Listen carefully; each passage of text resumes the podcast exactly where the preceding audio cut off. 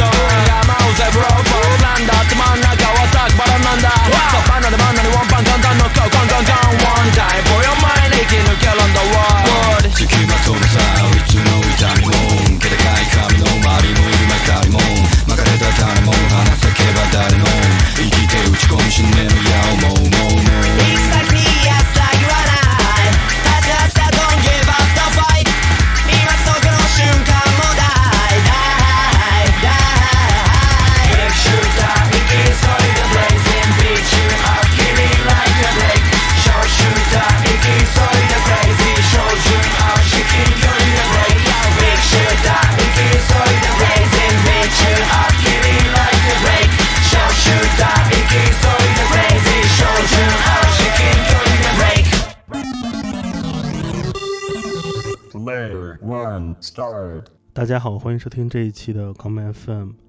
今天来到节目的是一位外星人朋友，呃，我们让他先跟大家打个招呼。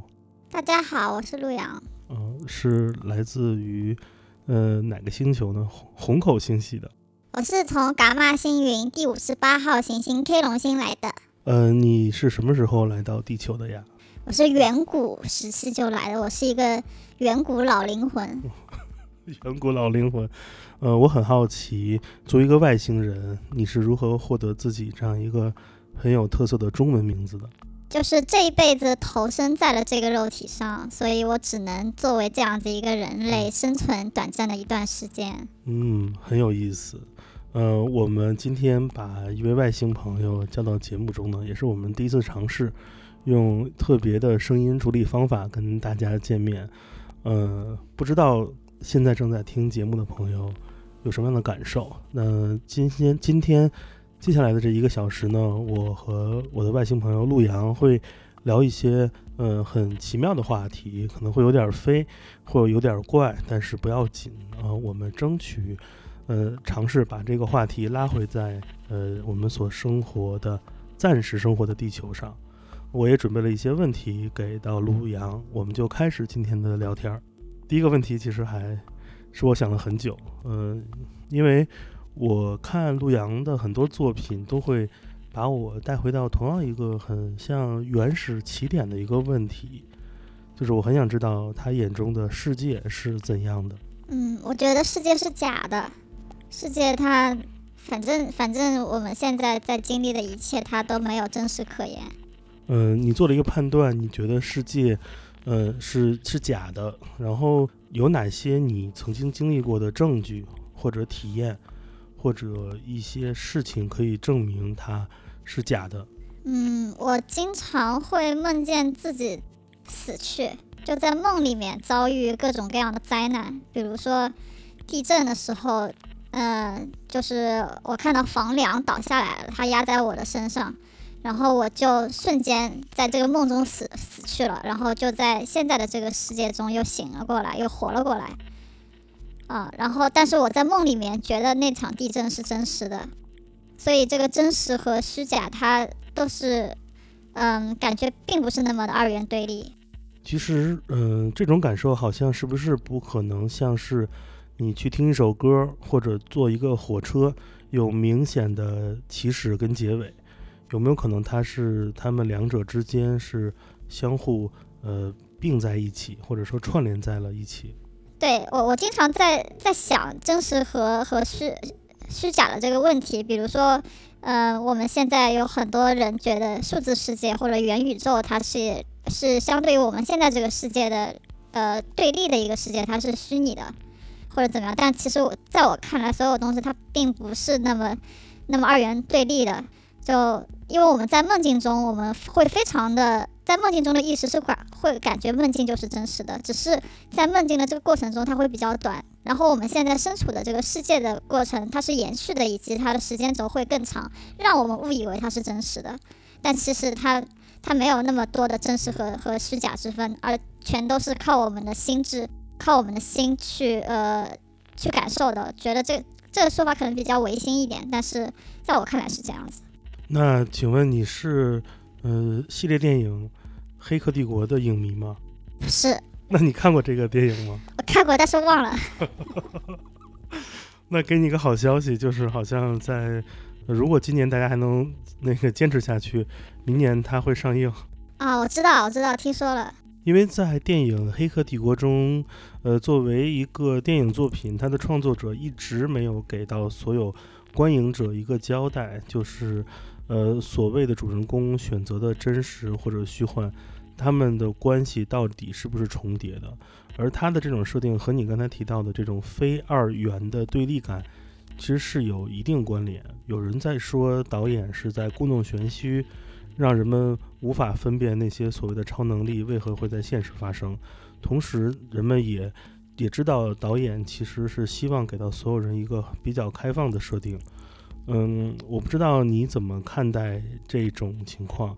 嗯，那你觉得，嗯，每个人的生命是这个世界中的什么样的一种存在？每个人的生命，我觉得这个很难用语言去表述。对，其实我好像做的作品都在探讨这些问题，但是有有很多东西它不是靠一句话可以说清楚，它可能是需要你提出一连串的问题，或者是呃你给出一一连串的方向，它可能慢慢会指引到给你一种这种感觉。但是具体的生命在世界中是什么，我我觉得它它不是上帝创造的一个东西。嗯，我不相信，就是因为我觉得，嗯，我比较呃不。不赞同那种呃，有一个有一个救世主的这样子这样子的世界的存在，我觉得它可能就是一些，它可能就是一个程序，然后它可能在其他的维度上面又有一些共同的连接点。然后我们现在在处于的这个这样子一个维度，但是它有也有可能会发生其他维度的转变，它可能是更低次元的维度，或者是更高次元次元的维度，然后它里面还产还还会有一些同频共振之类的这些东西。我觉得其实你刚才也提到了，你做了很多作品，其实都想试图在围绕生命进行一种讨论，但是它也如你所说，无法通过简单的文字来表述。但是有没有在做具体的某一个作品的过程中？你突然因为这样的比较繁复的思考而让自己停下来了，无法再继续这个作品，导致他作品或者没有做出来，或者形成了他另外的一种结果，有没有这样的发生过的例子？你想到的？不会，我觉得我我在想一个作品的时候，他一开始想的那个点是很嗨的。我会，因为我我擅非常擅长从头到尾非常完整的就是思维思维结构以及这个东西在我脑中的模拟，所以呃，就是在我把这个方案想出来之后，我的工作只是去实现它，然后遵循自己脑内的这个模拟，越接近自己脑内的模拟，它就是越可能成为一个最后。我觉得比较比较自己比较认可的作品，所以后面都是自己给自己的一个思维打工。但是，呃，我在想想这个东西的时候，我会一下子就把从头到尾都会想得非常完整。呃，你刚刚提到一个词很有意思，你的行动就是在呼吸过程中这样一个非梦境阶段下的行动，是在给自己的一个想象的模拟的情况打工。这时候你会作为一个打工人，你会遇到用遇到一个问题。就是如何选择工具，呃，有哪些脑中图景？你目前所，呃，拥有的知识或者能力是无法完成这样的还原的。脑中图景啊，我觉得对工具是非常重要的。然后我甚至有想象过，是不是会有以后会有一种工具，就是我想到什么，然后它就自动帮我生成了这样子一个一个东西。它可能是一个游戏，或者是呃。是，反正它要，它可以自动产生一个这样的媒介，但是现在我们需要通过各种不同的技术和不同的媒介，再去产生最后自己呃能够表达作品的一个最完呃最后的一个媒介。对，就是在打工这个过程中，它还是需要很多物理物理世界的这个遵循物理世界的规则，以及这个这个世界的规则，你要去去和不同的人合作，然后去要去学会用使用不同的工具，然后去凭感觉去拿捏去把握。那你觉得目前现在这个阶段，学习对你来说是一件困难的事儿吗？呃，我觉得从小到大学习对我来说只是一个目的目的性的一件事情，就是如果我要做这件事情，我就去会学习相应的去达成这个目的所需要的呃这些这些 object 这些这些材料和和工具这些物件。就比如说我呃以前我要做一个视频的特效，那我就只学这一段特效怎么做，不会去学别的东西，大概是这样的一个一个过程。嗯，你刚才提到你总是会把一些你你期待的作品的样貌，是把自己想到东西，呃，给它还原成众人可看的。这里面其实提到一个概念，就是嗯有一种我们知道的对自己思维想法的感受，是叫 inner vision，嗯、嗯内脑视觉，嗯或者说这种内视。嗯嗯、因为内视的可投射的情景有很多，比如梦境的嗯画面，比如说你不断想象的这个过程。嗯而把它作为外视，用外部感官给嗯到众人展示的时候，总会因为它并不是一个封闭状态，嗯会让人的感官失焦或散点。嗯、你经常做的创作也都是可以通过结果看到它的想象力的丰富程度。我不知道这些作品你如何来克服这样一个问题，把一个内饰的感官模拟外化过程时候，你觉得最难的点是是哪种感官感受，会让它跟你最开始在你脑中那个想法有着很大的距离，是你无法把它还原的？我觉得基本上都在做一个努力还原的过程。然后，呃，你说的那个内饰的能力，我觉得我这个能力好像有点发达，就呃就可以怎么说呢？就是比如说以前学物理的时候，我物理会比较好，然后其实我并不是有有很多很多东西，它并不是靠我算出来的，或者是怎么样的，我是靠把眼睛一闭，在脑中模拟它可能是这样运动的。然后还有还有一些可能性，比如说，呃，我在西澳大学的那个睡眠实验室做过一个测试，他们用脑电帽来来测试我醒着时候的脑波状态，然后我大多数时候的脑波状态就是 REM 睡眠的的那个波，就是跟人睡觉做梦的时候的那个波一样，就然后其实就是大部分时间都在做白日梦，就比较喜欢想象，然后呃要把它实现成作品的话，就是只要把眼睛闭起来，然后多去回忆自己脑中建构的这个世界，它就有可能会越来越接近。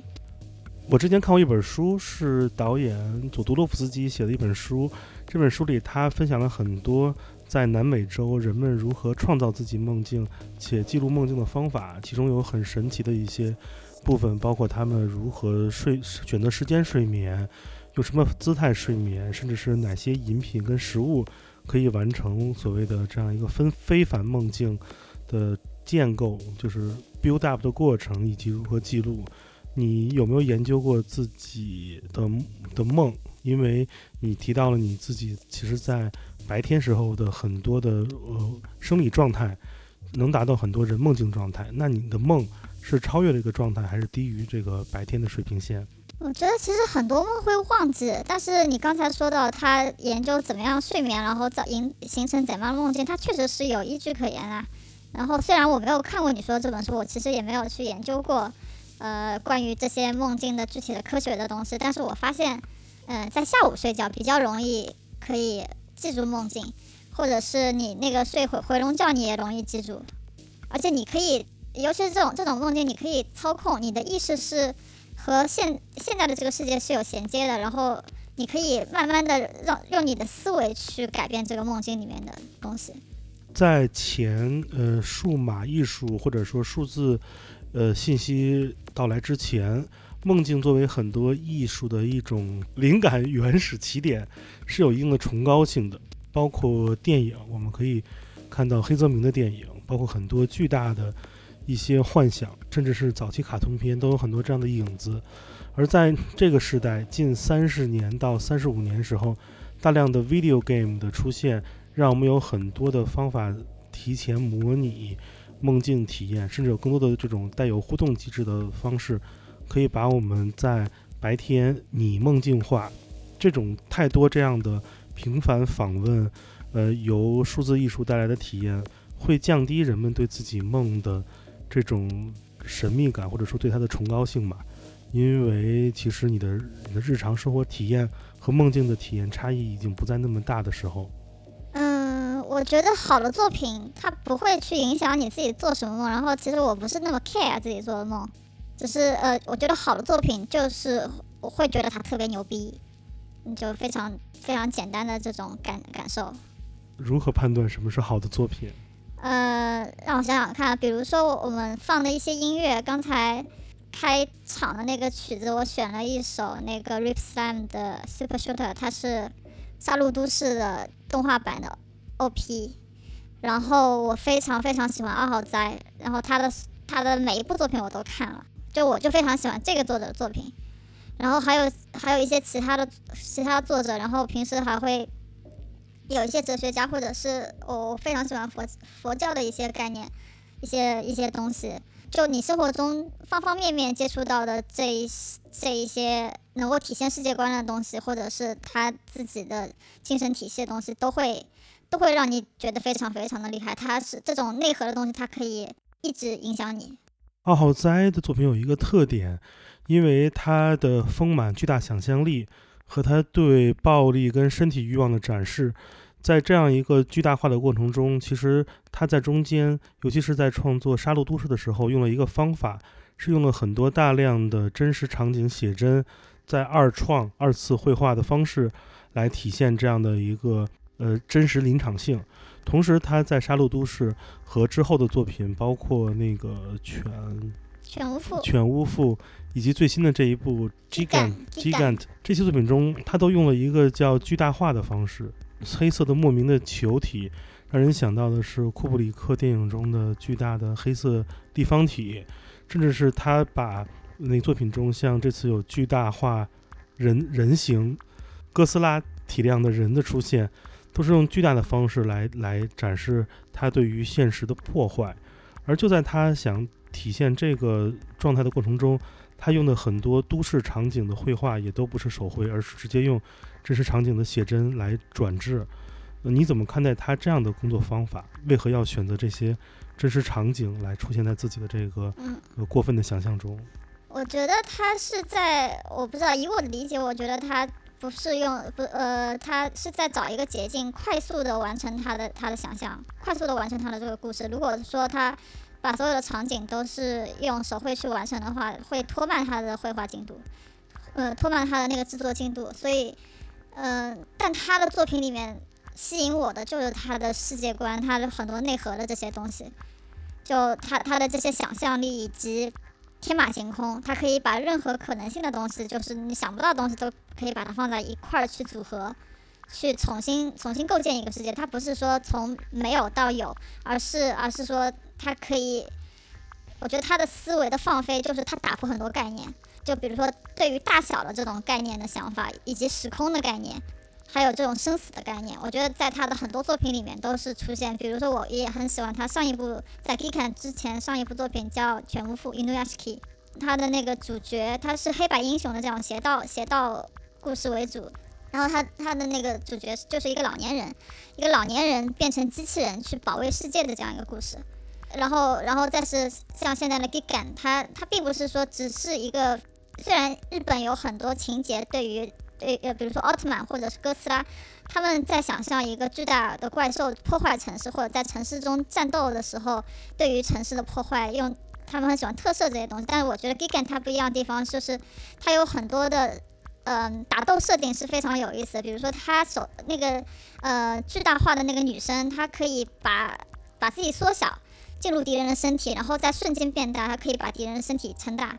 就就是对于这种，我觉得他他的作品一直在打破很多固有的观念。同样，作为创作者，你感觉，呃，二号灾在选择城市场景的真实体现是一种效率工具，而你的作品中其实有很多大量的把不存在的一些人物形象或者其他的视觉内容展示给大家，也是需要这些场景的体现的。嗯、你的工作方法是怎样的？你会有看重自己作品中哪些为主、哪些为次这样的效率工作的方法跟操作吗？嗯，当然有。我觉得就是，呃，因为我做的工作非常的繁复，然后我又对于作品的品质要求非常高。我觉得有些作品就它的要求可能相相当于商业作品的这种要求，所以呃，效率对我来说是非常重要的。然后主要的作品可能你就要从头开始去去搭建、去制作，但是你比如说一些场景啊之类的，或者是像我现在已经摒弃了以前的呃 CG，呃就是影视影视这套模式，然后全部现在全部换游戏引擎的搭建，嗯、所以说一直在找寻更快更好的效率。呃，效率方式去去实现，这也是为什么我选择电脑而不是选择一支画笔去从事我自己的创作。我我觉得我要表达的东西是作品的内核，然后它要非常快速的呈现。我没有没有那个耐心去用一张一张画去实现它。嗯，你提到了你摒弃了之前使用的嗯 CG 的这种工作方法，现在大量的是用一些游戏引擎来做一些视频内容的生产。嗯，我不知道你现在使用这些引擎是用它们呃怎样使用？是用实时演算一些东西出来，还是说呃你是用为每个作品都要用引擎搭建一个呃有有规模有 scale 的这样一个世界吗？嗯，我觉得其实它上升到一个维度的问题了，就是，呃，以前的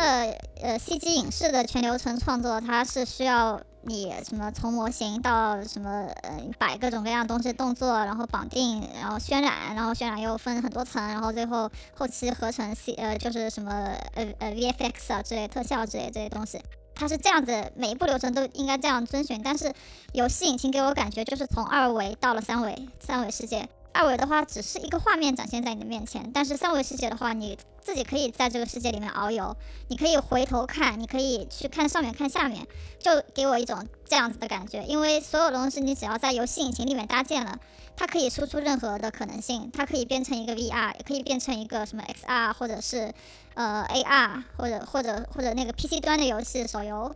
呃就。它的输出的端口是很多，你可以去选择这些东西，甚至于比如说我今年创作的作品，它只是一个 video，但是它是呃游戏引擎渲染出来的，所以我已经已经有了那一套游戏引擎的搭建之后，我再过一段时间我去做一个优化，我就可以把我原来创建的这一套视频的内容变成一个游戏。你在今天我们对话的最开始提到一点，就是你是很不信赖以一种角色的，就是造物主，就是英雄所谓的，或者说这种呃被英雄化的人。而你在做这样的作品时候，其实你当你去用游戏引擎生产一个世界观的时候，你便是这个作品的造物主。你怎么看待嗯你跟作品的关系？如果你的这个游戏引擎是一个我们谈到的世界的话，你在里面所生产、所创造的这些个体，他们是属于这个里面的生命吗？你跟他们的这些生命的关系是怎样的？我觉得造物主的话，我觉得他是呃把这些生命嗯、创造出来，然后他和他们的他有一个类似于主仆关系，或者是一个高低的这样子的不同的 level 的级别的这样的一个关系。然后比如说有一些宗教，他说你不相信这个造物主，你可能就会下地狱。我觉得在我自己看来，我比较喜欢众生平等这样子的一些呃世界观。然后我自己在游戏引擎里面搭建世界的时候，就是自己在创建一个乐园、游乐园，就像迪士尼它创建一个迪士尼乐园一样，我自己也可以创建自己的乐园，是类似于这样子的乐趣。呃，然后里面不同的角色的创建啊，或者是可以用那个手柄切换不同的角色在里面玩啊之类的，这又很像一种降临，就是志同降临。我觉得我我我把它叫做数字降临，也是我最近在做的博士论文，然后呃我做展览的一些标题。就我觉得，如果有越来越多的这种，就我自己在体验这种数字降临的时候，我对自己真实的在这个世界上的肉体又不是那么的执着，因为如果你足够沉静的话，你就可以瞬间把你的灵魂迁移到那个数字的肉体上。嗯，我觉得就有越来越多这样的数字的降临，你可能就是呃会把注意力从自己的这个肉体上会转移掉一些。这也是为什么你会在作品中有大量形象是，呃，原生于你自己的状态，对吗？啊，对，我觉得就是，比如说我在很多作品里面，比如呃，像是现在我自己搭建的，我叫它数字转向，其实就是数字人嘛，然后全都是按照自己的这个脸去扫描，然后百分百还原的这样子一个形象，嗯、但其实我我的出发点有有一部分出发点就在想，因为我以前的一个作品叫做《妄想曼陀罗》，然后这个角色也是我自己的扫描，然后他可能在这个世界里面，他经历了各种各样的苦难，他会死很多遍，或者是他有各种疾病，嗯，各种或者他的他他会变成一具骷髅之类的。在佛教里面有一个观想方式，就是嗯，就白骨观，就你可你要想象自己的就是这个生命的流逝，你自己的身体的，你自你自己身体它它慢慢的变变得枯槁，变得特别的可怕恶心，然后他用这种这种观想方式去舍弃对于肉体的执着，所以在创建数字人的时候，一方面又是想投射一个完美的自己觉得完美的身体，就就是没有性别的一个身体，然后另外一方面你又可以用这个身体去做各种各样的模拟，在这个世界中。对你而言，在虚拟世界中创造的自我，让他去体验这个世界，而这个世界又是由你构架的。嗯、你会给自己的这样一个体验的过程，以哪些困难？它是一个 easy 级别的，还是一个 hard 级别的？你希望他在其中所做的事情是哪些？是你想在物理世界中尝试而不敢去做的？还有哪些是你觉得其实是是针对于虚拟世界而架构的情况，让他去尝试？有没有在这种所谓你能控制的情况下，有过一些你的预预定的假设，或者一些你的这样的一种预先的设想呢？我其实我我觉得现在在想，他倒不是让他去感受那个世界什么什么样子的，就那个世界再怎么样，他也没有像《刀剑神域》那么神乎其神，对吧？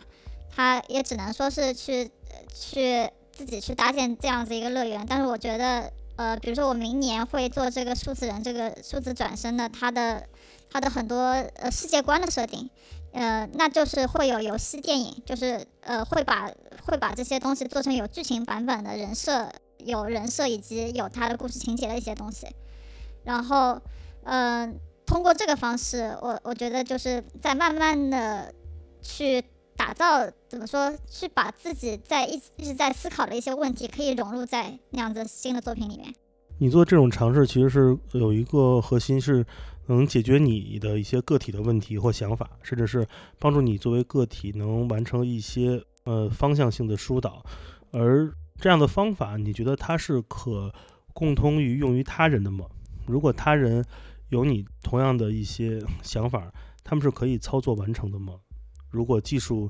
呃是绝对开放且共用的话，我觉得可以，肯定可以的吧。就是我我我在做的事情以及我关注的点，我其实并不觉得它是一个非常那个独特的存在。呃，你想创建 Avatar，创创建这些角色，然后呃去做故事之类的，从最早以前的宗教，比如说印度教，它有那么多神，或者是希腊神话里面有那么多的神，到现在有 Marvel，有 DC，就有各种各样的 IP。我觉得这是一个人类的习惯。他们喜欢把自己的一些想法投射在一些角色身上，然后这些角色他可能又是在以前的人类他做的就很多是神话类型的人，呃，神话类型，比如说印度教里面的那些神，他们既然即使是神，但他们又非常像人，他有他有一些人的情绪在里面。然后希腊神话更不要说，就你你也看到，就觉得其实他就是人，他只不过是拥有一些神力而已。嗯，所以就我觉得这是一个一个非常自然的这种投射和和想去做的这种冲动。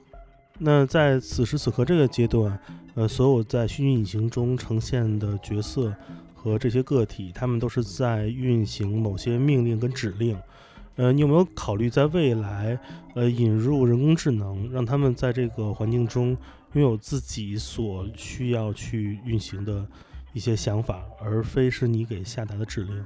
嗯我非常期待人工智能的版本但是你要知道我们现在宣扬的我们现在宣宣扬的技术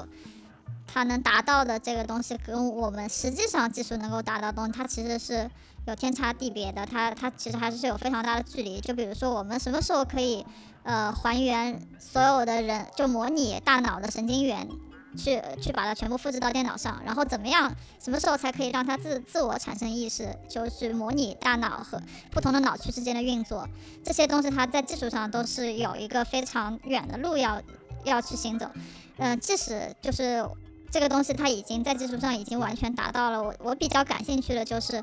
它的生存模式它它既然是机器那比如说我们人类要生存我们需要的是各种欲望来驱使我们继续活下去我们对于死的恐惧以及我们需要呃各种欲望去满足自己的日常让自己大脑产生多巴胺和内啡肽。但是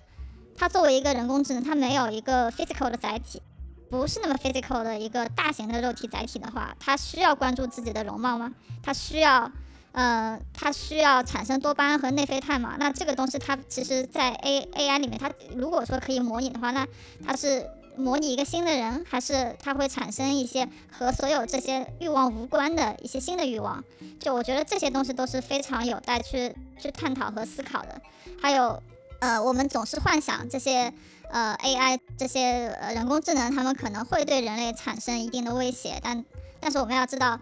他们为什么会产生这些暴力？我们对他们构成什么样的威胁？然后他们为什么非要存活下去？他们就我觉得这些东西都是非常有意思去我会经常去思考这些问题。感谢洛阳先跟我们分享到这里我们先请他选一首歌来播放吧音乐回来我们聊一些嗯更接近于这两年的一些呃感受的问题好不好？好那我选一首东方 project 的名曲。神曲。神曲。我们来听这首歌。私の中、私の中、私の中、私が一つ一つ何個も何度何度何度も何度人生繰り返し繰り返し繰り返し繰り返し繰り返し繰り返し歌う。掴む左手が甘くて振るう右手が甘くて。甘く甘く笑う口が裂けそれがまた楽しくて楽しく脳髄を焼くよ楽しく楽しく震え震えて楽しくて楽しくて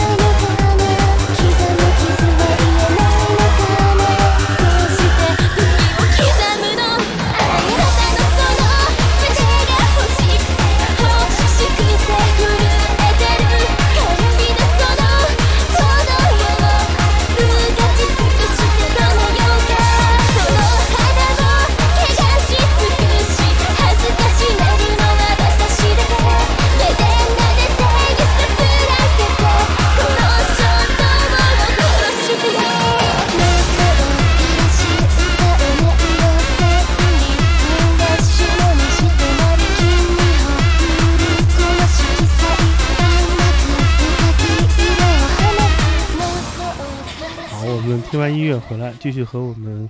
嗯外星人朋友陆阳聊聊话题。呃，节目的下半期其实想聊一些呃跟上半期嗯这种严肃且怎么烧脑的问题截然不同的，聊一些生活和一些日常。一九年开始，全球爆发疫情，对于一个呃习惯了全球化工作以及呃做展览或者做创作的人来说，定有很多问题。那我想请问你的是，疫情阻断了你的哪些非常日常的习惯？嗯，我觉得疫情最大的改变主要是怎么说？日常习惯啊，就是不能出差呗，不能去世界各地。因为我在疫情之前就到处全世界各地跑，有时候一个月要去四个国家之类的，就对我来说已经有点太太夸张了。我其实是一个非常宅的人，然后现在。呃，然后我最后一次出国是在去年三月份，然后从巴黎回到上海，几乎是逃着回来的。然后之后就再也没有出过国。这段时间我觉得特别的 peace，我不用再去机场了。我我记得你是不是在疫情期间还去有一个在巴厘岛的创作？难道是我看资料看错了？哦，没有，就是一起，就是巴厘岛那个时候刚刚出来一点点苗头，回来之后它就有一点点苗头，其实正好是连接的这一段时间，嗯。呃，因为我看在巴厘岛的时候，你有那个跟其他的好像是来自日本的艺术家还是表演者有了合作，然后就是因为在疫情期间，其实很多人就是原来那种长期的习惯了，呃，日常出国去工作或者说去有其他呃事情的人，其实都已经真的停掉了。我前一阵儿遇到一个朋友，他说他有一件事儿很很头疼。但是他也一点不在意，是他的护照找不到了。他说他三年没有找到自己护照了，不知道放在哪里。但是他虽然很头疼，但是他一点也不着急，因为他并不能明确的知道自己下一次使用护照是什么时间。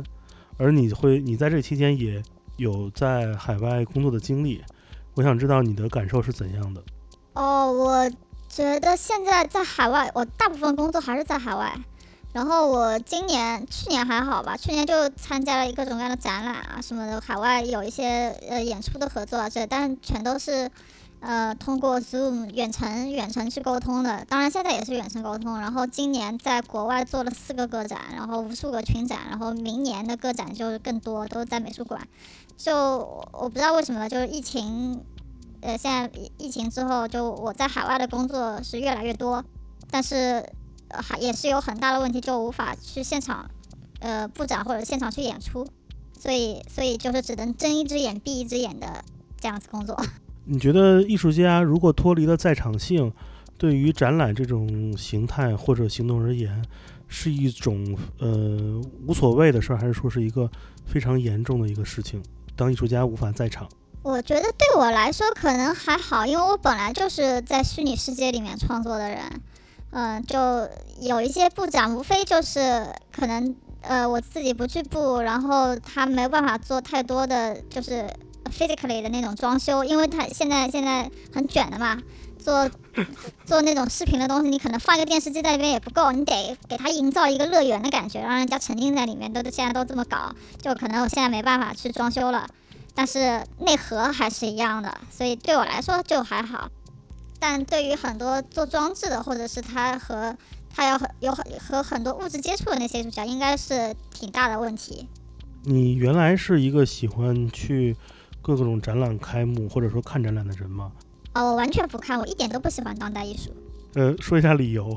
就是对当代艺术没什么兴趣啊。我觉得就是我我喜欢，比如说二号斋的那些作品，或者是其他的动漫作品，什么西德尼亚骑士啊，或者或者古古石啊。就或者是佛教啊，或者其他哲学哲学家的一些东，或者心理学这些东西，它的能量已经很大了。我我我非常看重的是内核的东西，但当代艺术有很多作品我看不懂。有没有别人说过他看不懂你的作品？呃，肯定有啊，看不懂就看不懂呗，看得懂的人就看就行了，看不懂就别看了。嗯，在过去的这两年时间里面，很多人因为疫情。的原因无法见面，或者无法继续之前的工作关系，导致大家渐渐疏远。有没有你曾经的哪些友人或者工作伙伴，因为疫情，其实中断了很多联络。我不知道他们现在还好还好不好。那肯定有，就是因为我的国工作都是比较国际化的，然后有些时候会在某些国家碰到某些人，有时候就就虽然没有一起工作，但是出差的时候就会碰到，但现在就这种可能性没有了嘛，然后联络之类都会变少。因为尽管你不喜欢当代艺术，但是不可否认，在过去的差不多二十多年时间里面，全球的当代艺术场景，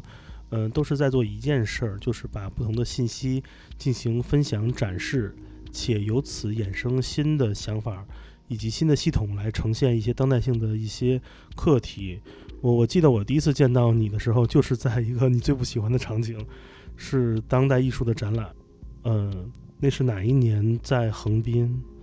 哦，是吗？零，哎呀，我想不起来了，零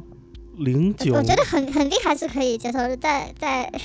我记得我第一次见到你，就是在你最不喜欢的场景是当代艺术展览，啊，也不是不喜欢，就是不痛不痒。是呃那个时候应该是几年之前吧，呃在横滨三年展，那个时候你是不是还在上学的期间？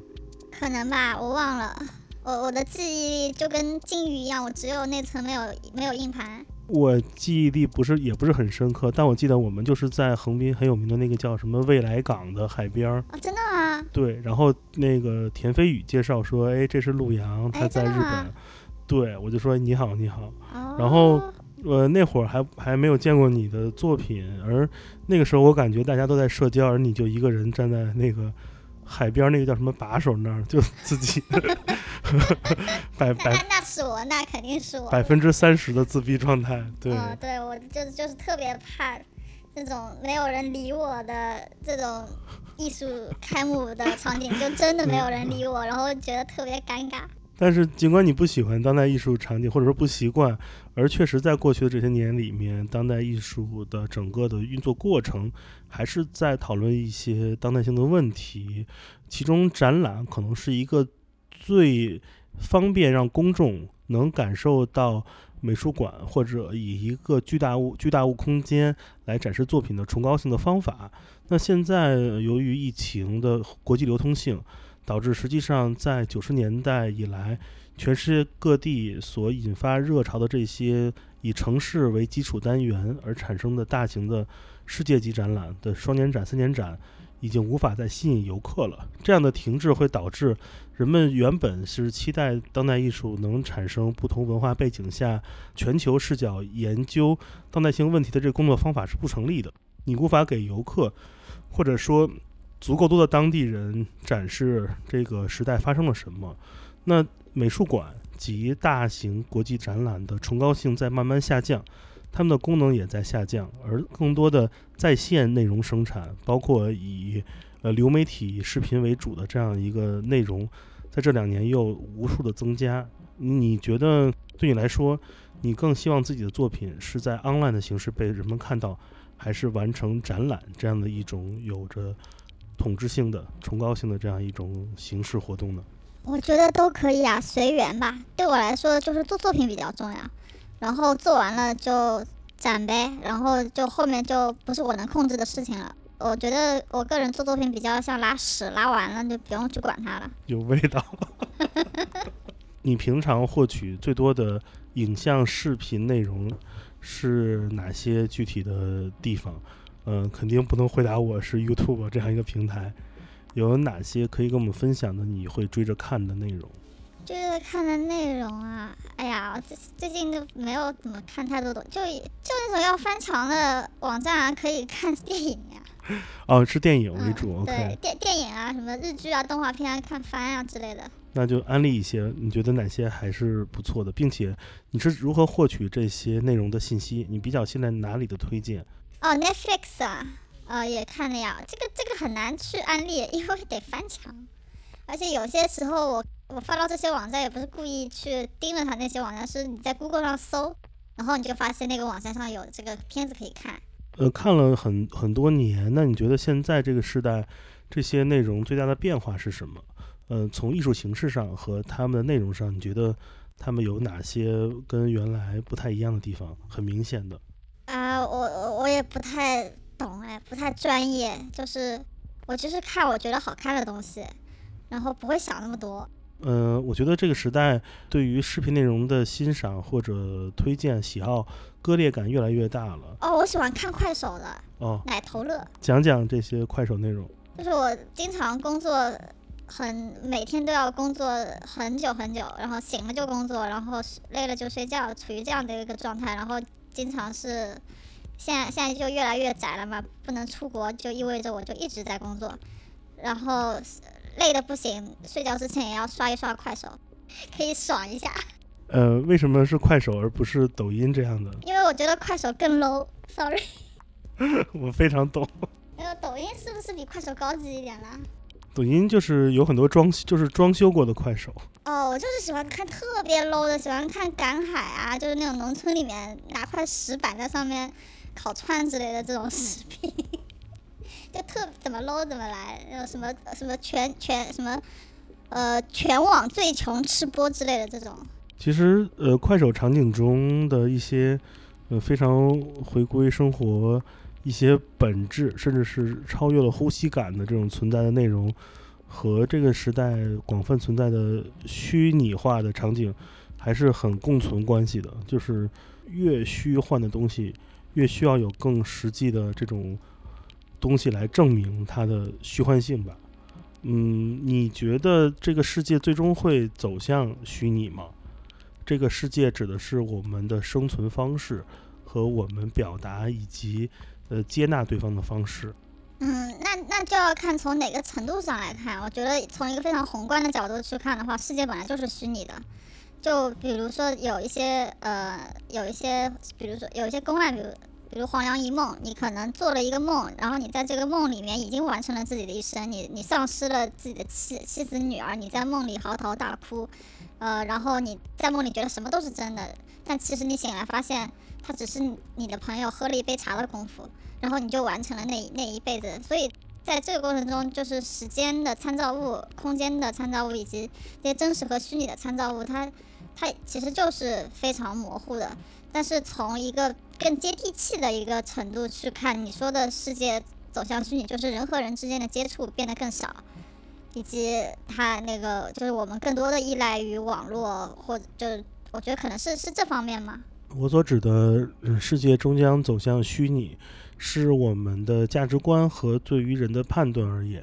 我们举一些非常普世的价值吧，比如说父母会觉得孩子需要去工作，那工作就意味着出门，对吧？有一个嗯词叫做闯世界和打拼，这些词都是用非常物理化的这种闯跟打来形容人们创造价值的这样一个方法。嗯而现在很多人，甚至是说大部分城市人的工作，都无需用这种物理方式来来来行为，呃，不见面、在线办公，或者说自用自己的想法来构造、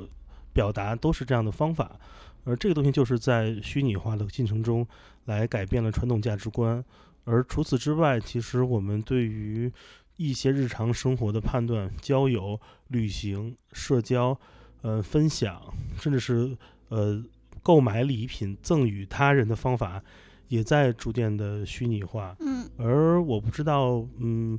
呃，这样的过程其实会造成一个结果，就是人们生产的物质会越来越少，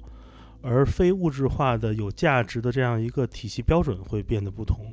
呃，究竟是一个刚新出来的非常罕见的王者荣耀的皮肤更能捕获男孩的芳心，还是一双什么限量的乔丹？我也不懂。那这样的价值观的变化，其实正是在让我们促使我们走向虚拟的一个一个进程。哦，对对啊，那他肯定是在往这个方向走嘛。就比如说现在很流行卡牌游戏，然后你抽的都是那些虚拟的角色的卡牌，你可能会投入更很多很多钱在这个上面。其实我觉得它虚不虚拟，它投射的人类的欲望是一样的。就像你没有这些虚拟的载体，没有这些数字载体的时候，有很多人喜欢收藏古董字画，或者是很多藏家他也喜欢收藏艺术品，或者是收藏手办啊之类的这些东西。但但他的出发点就是他想要占占有更多的这样子一些物质，就是这些收藏收藏的人他们会有这样子欲望，但是在虚拟世界，它也是投射同样的，我想要占有更多的这种呃数字认证的，就是在这个这个世界里面，它可以可以证明我有我有的这些收藏的这些东西，然后这个东西它呃有更多的特性，就是它易易于携带，或者它不需要携带，就是就是在那边，它它没有一个 physical 的载体了。但是他投射的欲望都是一样，他需要去收集这些东西，他需要去占有这些东西。嗯，因为数字认证这个方式在二零二零年开始，呃，引发了大量的广泛的讨论。呃，与此同时，有更多各样的人，甚至不是我们传统意义上认定的媒体艺术家，也在把自己创造的这些内容进行数字认证，并且就是已经开始非常快的进行流通了。呃，你你自己尝试了吗？我没有尝试，你没有去尝试的原因是什么？没有去尝试的原因就是我看到了这些，呃，当然周围也有认识，有有看，或者是有些有很多 NFT 来找我，就多多的有点可怕。然后 就是我我没有看到，就比如说我以前对于元宇宙的认识，或者是对于这些东西的认识是建立在我自己玩的游戏里面，或者是我自己自己看的动画片或者是一些科幻小说里面，我觉得。呃，那个世界应该就是可以在里面让人更开心，可以更多的抛弃一些物质欲望，或者是对于自己肉体的限制的这样子一个更美、更更美好的一个世界。但是我现在发现，大家都在抢什么 NFT 的地啊，或者是 NFT 的什么什么一个模型，然后这个模型你又可以在 CG 模型网上找到一个花五块钱可以买的一个东西，那然后它就上链了，那个那个模型也做的不太好。然后它就可以变成这样的一些价值。然后这些人，他他对于模型的，他对于这个模型到底多么的热爱呢？他他其实就是他他可能投射更多就是觉得他占有这个东西，可以从中赚取更多的利益。所以我觉得我从这个上面看到的更多的是，呃，人们的这些欲望。它更像是一种商业行为，呃，怎么说是 digital 天天鉴宝的一个过程。哦，对对对对，是的。呃，你觉得现在这个时代的互联网上，人呃不同的群体之间的关联是越来越割裂了，还是说其实跟呃前互联网时代是一样的？只不过互联网是一个显象，把这些割裂或者不认同以及是一种对抗情绪，进行了无限放大且传播。嗯，我觉得就是各个方面都有。我觉得它不管是变成什么样子，你可以知道，那你要知道它的它的本质，它的。它的源头就是人类在玩这些东西。那既然是人类在玩这些东西，它无论是不是虚拟的，它是不是数字的，它投射的都是人性。就你无法创建一个比现在世界更好的元宇宙，除非人类自己自身有有所改变，他的道德体系或者是他自己认为的世界观，他有所改变，他才可能会投射一个呃更不一样的一个东西。但是。呃，有可能现在的这个情况下，你可你看到的可能是他只是把这些部分更多的暴露出来。你觉得在这个时代，爱，love 还是一个牢靠的概念吗？还是它怎么说，嗯，不堪一击？哎呀，我是一个爱无能，你让我怎么回答这个问题呢？如何定义爱无能？爱无能啊，就我觉得在在在什么现实人与人的交往或者交流的过程中，我好像都。搞搞不懂呀，就是情商低呀。我觉得就是那个头上那个天线歪了，就收讯不太理想。对，然后人家都可以看上去挺正常，但是我搞来搞去都是歪的那根天线，我也不知道怎么弄。就你不在一个频率上，或者是你的那个维度不在不在，你就无法理解另另外一个维度的东西，你知道吗？我觉得如果有这样的一个状况，肯定会在日常生活中遇到很多很有意思的场景。就是你对面有一个信号很强烈，但是你无法接收。哦，对对对，我我很钝的，我我很钝。就比如说我去玩密室逃脱，或者是看恐怖片，毫无感觉，然后所有人都会躲在我身后，然后我我看看啥都没感觉。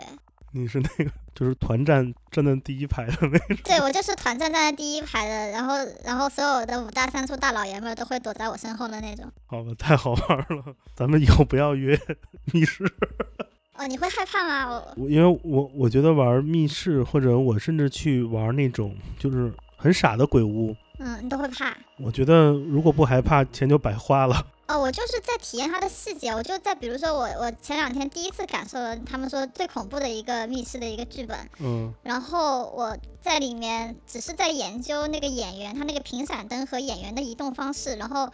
就是大家都很害怕的时候，我说你知道吗？他们在黑暗中的时候，它会迅速的移动，只有在频闪灯亮起来的时候，它才会停住。然后它在黑暗中，你你你不要害怕，因为它在左右反复横跳。这是做 production 留下的后遗症。对，然后还有还有一个鬼，它是会突在亮的时候，它会半空悬吊起来，然后我就在一直研究它这个技术是怎么达成的，它是突然跳起来呢。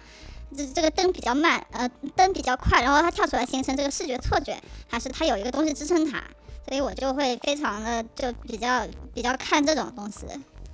就看展览看艺术展览的时候，觉得这个投影仪到底挂的有没有歪，它这个投影的边缘打到了其他那块墙角上都会特别难受，想去调一下。前一阵不是流行一个插件，是把你的眼睛、嘴抠出来 P 到那水母上，你看过那个吗？水母迷音系列，没有看过。贴到玉米上，贴在背上，就是只能抠出你的嘴跟眼睛。哦，我看过那个橘子对吗。对，我在跟一个朋友就是在讨论这个东西究竟受没受到 Tony Osler 的影响，我找了很多例子来证明，哦，对啊，这不就是 Tony Osler 吗？所以我们觉得这个 Tony 东西特 Osler 他。是 mapping 鼻祖，mapping 的祖宗。对啊，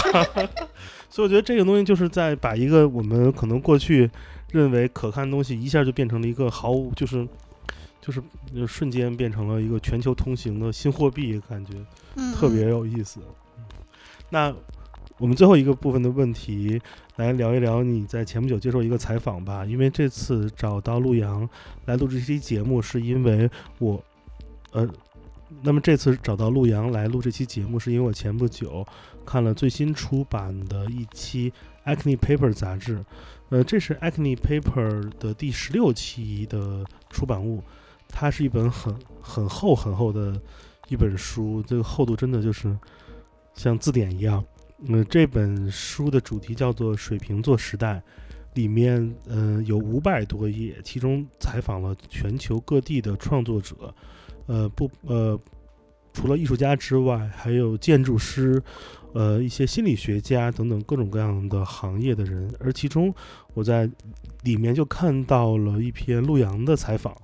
呃，在采访中，呃，采访人和他回顾了很多他最近这一两年的作品。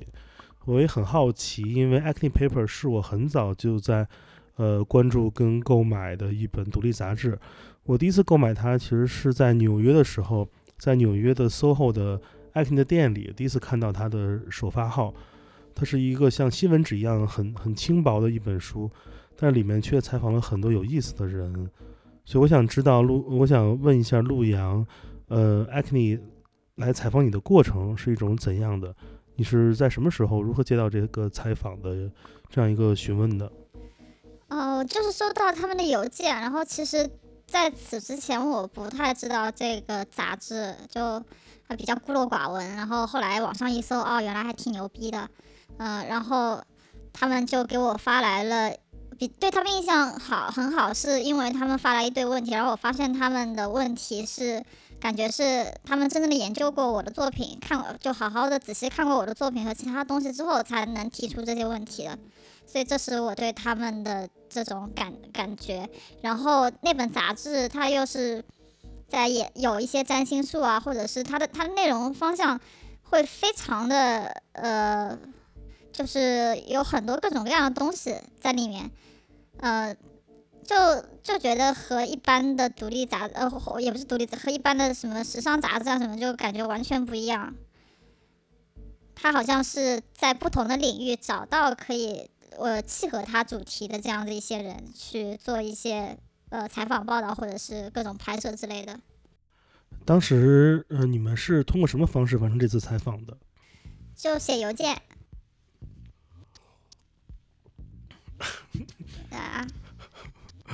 哦，我还以为是通过什么视频会议，因为感觉里面还有挺浓重的对话的这样的一种哦，那。那太难了，我有我有那个社恐，觉得邮件写就写答案对我来说比较好。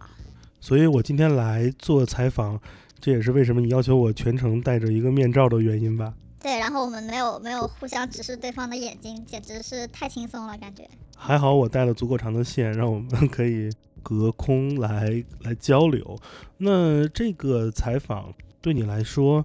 嗯、是怎样的？因为其实我发现，在一四年、一五年，也就是大概五年多之前的时候，嗯、你接受过很多采访，而在这一两年，其实你的个人采访的数量变得很少了。我不知道，呃，是我没有找到这些内容，还是说你这两年其实不太愿意再做过多的这样一个采访方式来讲述自己的作品？嗯，我觉得主要是国内的媒体会比较少，就国内有些他采过你了，他之后就不采你了呀。然后 采访还是特别多的，就但但是你要 Google 去搜英文的信息，嗯，就在在日本啊、欧洲、美国，就其他各种各样的地方也是特别多的。其实，嗯、那这些呃海外的媒体，他们对你的关注点有哪些特别明显的方向吗？在这一两年中？海外的媒体关注点啊，就呃，我觉得主要倾向于对于作品里面的一，比如说关于宗教的一些想法，或者是世界观的构建，或者是我的宅，呃，这些都会有一些兴趣吧。为什么会 关注到你的宅呢？对他来说，这是一种他们觉得比较嗯、罕见的生活方式吗？还是呃，我觉得怎么说，这这种这种宅还，比如说日本的媒体，他会关注我的宅，因为我我我我我觉得他这种宅不是说你你关在屋子里面不出去，而是你对一些东西的专注。既然都这么宅了，呃，你对 Acne Paper 这本杂志的出品方 Acne 有什么印象吗？在之前？啊，就之前不认识他们，然后收到他们挺厚一本书，觉得他们做的非常的就是用心啊。呃那对于他们的就其他的产品呢，有有过关注吗？好像我在朋友圈刷到了，他们其实是开个店的，对吧？对，好像是不是？好像应该是有挺多店的。对，我觉得有机会可以去看看。对你来说太难了，这个有点远。呃，下次下次有机会，就是可能还是会出去的嘛。下次有机会可以去看看。嗯，好吧，反正如果有 Acne 的朋友听到这期节目，呃，记得联系我。反正陆阳应该是 M 号，你们那个 准备一下，哦，那太好了。好吧？我们那个有点不要脸了，最后。嗯、那个这本书其实挺好的，除了呃陆阳这个采访，这期这本书里还有一位我非常喜欢的来自孟加拉的一位女建筑师 Marina 的一个专访，也很有意思。呃里面记录她做了很多在地性的研究。嗯、这本书其实大家也能买到了啊，因为呃我我听 Acne 的朋友说，他们为了在中国推广 Acne Paper 所带来的这种全球范围的呃文化研究，也特别，你想作为服装公司也特别努力，把这本出版物顺利引进到了中国。呃，现在如果大家可以去 Acne 的小程序官网，或者就是上海的瑞欧、I P M、北京三里屯儿，还有成都太古里，都能在他们的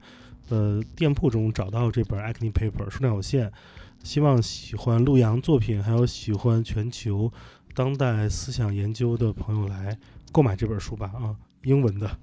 大概就是这样了啊。今天跟陆阳聊挺久的，呃，怎么说呢？大家也也也听得辛苦了，非常感谢各位的收听。呃，节目的最后，呃，如果大家喜欢康麦芬的节目，呃，大家如果对往期的节目有兴趣，或者觉得我们这期节目做的还是挺奇怪，是吧？挺不一样的话，欢迎大家加入我们节目的听友群。添加方法很简单，就是搜索我的微信“建崔”的汉语拼音全拼，呃，告知呃来来意，我会把你拉到我们的听友群里。呃，大概就是这样。嗯，该说也都说了。最后，呃，非常感谢陆阳和我一起录制这期节目。节目最后选一首歌来播放给大家听吧。最后是呃 Now Now Song 的一首歌，我选了这一首，就是在一个明媚的下午死去。好吧，我们来听这一首，在一个明媚的没有，哎这是我给他起的名字。哦，对，我们俩刚才说的什么？你你若死去，便是晴天，对吧？对，我们来听这首相对于舒缓，但是歌词可能嗯、呃没有那么平滑的歌。感谢大家收听这期节目，我是建崔，我是陆阳，呃，我们下期见了，拜拜。拜拜。しても追いつけそうにない遠ざかる。明日を